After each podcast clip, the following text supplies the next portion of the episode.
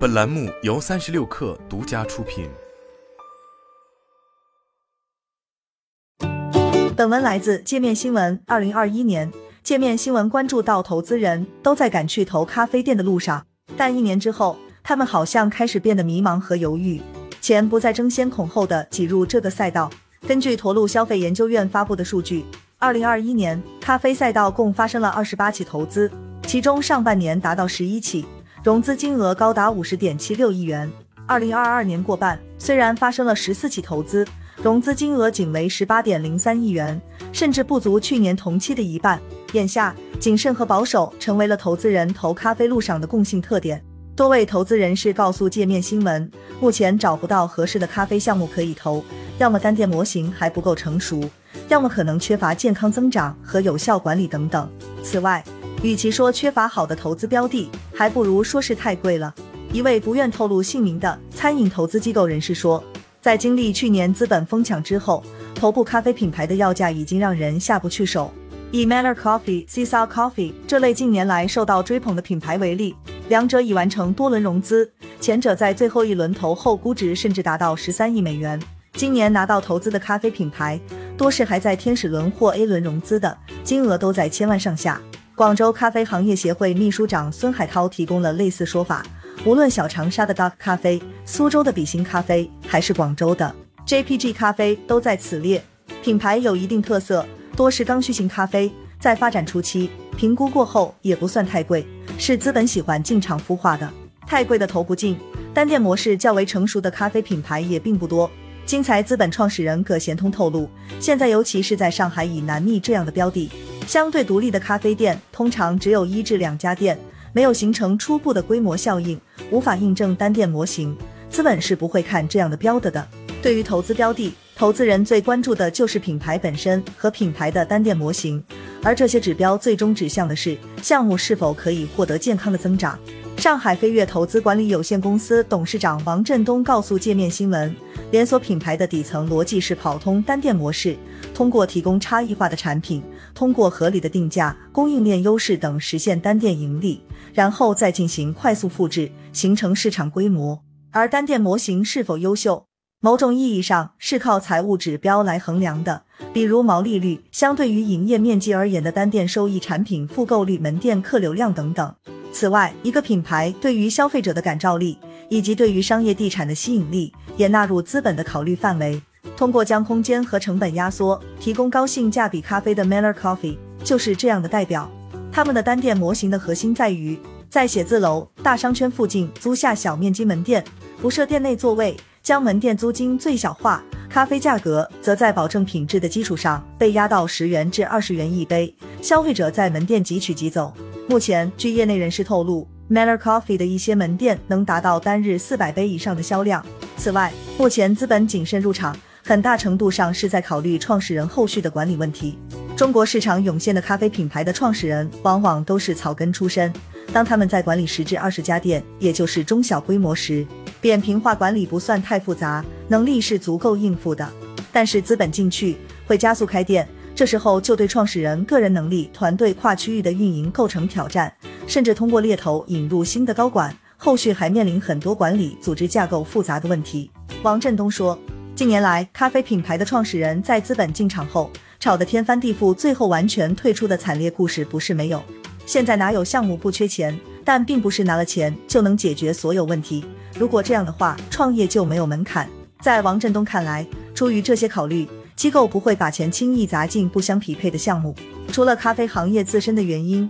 过去半年来，咖啡融资保守也是消费赛道遇冷的表现之一。一家总部位于深圳的投资机构的相关负责人告诉界面新闻，近期他们在单纯是消费品的赛道上，并没有相关的投资案例，花了更多精力在科技和消费结合的赛道上，倒不是对消费领域祛魅。而是后疫情阶段对消费品市场的下行压力，让资本市场整体对消费品市场短期增长的预期下降。易凯资本也向界面新闻提到了类似的情况。现在整个消费组都在看比较有科技属性的项目，包括农业科技、元宇宙等。在去年年底，轻松基金创始合伙人董占斌接受媒体采访时就曾经提到，在经历2021年消费板块经历冰火两重天之后，2022年板块投资逻辑不能主投消费，而是科技或供应链与消费的结合，如智能家居、智能小家电等。不仅如此，天图投资已将消费科技作为主要方向之一。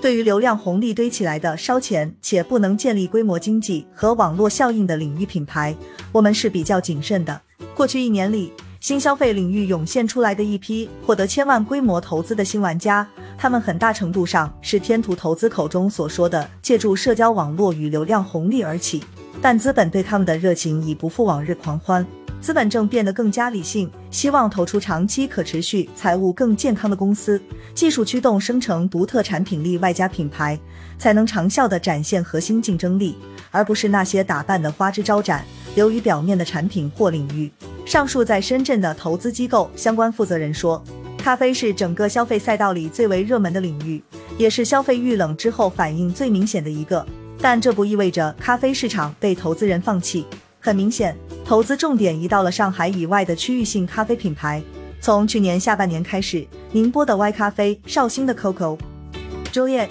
东莞的 Felicity Origin，海南的小杨桥，苏州的比心咖啡，广州的。JPG 咖啡等地域性咖啡品牌先后获得了融资。今年以来，长沙的 Dot 咖啡获得了书一烧仙草入股，深圳本地的 Cuttle Coffee 和 The Raven 乌鸦咖啡拿到喜茶创始人聂云辰个人投资。奈雪的茶则在最近投资了上海 Elk 咖啡。这些在当地初具规模的咖啡品牌，不一定对标星巴克第三空间的理念，一般采用小店模式，兼顾线下即买即走即外卖。无论是店门的座位大门，还是霓虹灯款式的招牌，都被精心设计过，以便年轻人出片。咖啡价格集中在二十至三十元之间，可选咖啡豆。咖啡师会与消费者良好互动，他们的的产品能力、管理能力和盈利能力在本地发展过程中已经得到了初步验证，又有着一定口碑积累和粉丝基础，且不需要再投入过多的品牌市场教育费用。也方便实现门店后续向全国市场快速复制，这样区域咖啡品牌